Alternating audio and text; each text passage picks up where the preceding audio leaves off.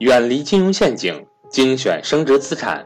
大家好，我是各位的班主任登海，欢迎想跟赵正宝老师系统学习投资理财的伙伴和我联系，我的手机和微信为幺三八幺零三二六四四二。下面请听分享。社会上绝大部分人都是看着现实走的，就是社会上的绝大部分人，他们都是看到了什么，然后他。他就去做什么，就看到什么，他相信什么，他去做什么。你看以前有有句这句话我没理解了，现在我理解的更深刻了。这句话不是：大多数人是因为看见才相信，只有极少极少数的人是因为相信才看见。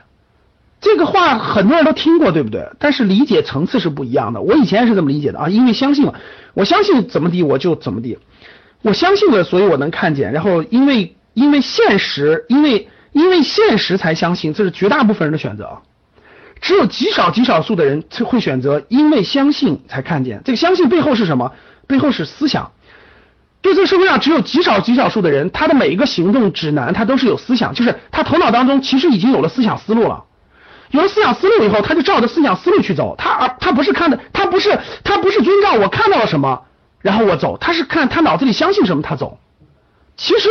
谁是这样的典型代表呢？我们身边，林然是这样的典型代表。就这个林然对我的影响还是很大的啊。他这个，我给大家举例子你就明白了，就是你就明白了，就是这种，比如说所有的人都会怎么走呢？我给大家举例子，你就去体会一个一个，这个林然搬家，他从北京搬到广州，我我说你把你的书都给我吧，或放办公室让我们看一看。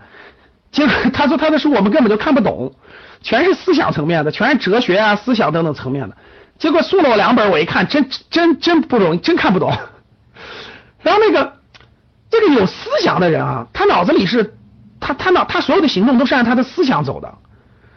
然后如果如果我们不按思想指引的人呢，我们都是按现实走的。其实本质上我原来也是按现实走的人，各位。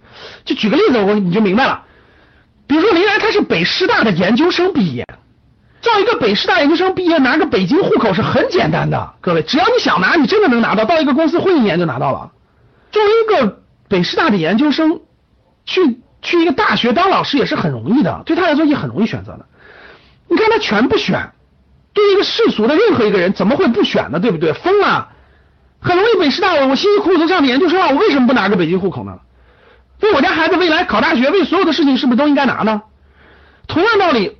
我当时辛辛苦苦上的北师大研究生了，我去个大学当老师有什么不好呢？作为我来说，作为谁来说，你先到当老师不想当了，到时候以后再换嘛，先去拿呗。人家就不，你仔细去问，他的出发点不是这个出发点，他出发点是他他他他有他的思想指导。你去聊去，你那天打球时候突然蹦出来一句话，我觉得你只要有一个帮助别人的心，你就不会没有工作的。你各位你看到了吗？每个人相信是不一样的。以至于我终于明白了，很多学员为什么对格局有，因为很多学员脑子里没有任何相信。当格局的信念守则十条传达出去以后，对他的触动远远大于格局的课程。这就是我在游学当中那么多高端学员给我传达的话。我开始不明白，他们说：“哎呀，格局信念守则十条特别好。”其实我我最开始不太明白，我的。我不知道，跟其实我的意思就是说，跟现守的十条是我相信的东西，我希望传达给你，但是我没理解了过去。后来我我我我我我经过这次的听完我思考，我理解了。其实吧，各位，每个人的头脑当中有思想的人，他头脑当中他分几个层次。这个金字塔是这么画的，各位，最基层的这个人，最最最最世俗的人，脑子里什么都没有，所以他只看现实走。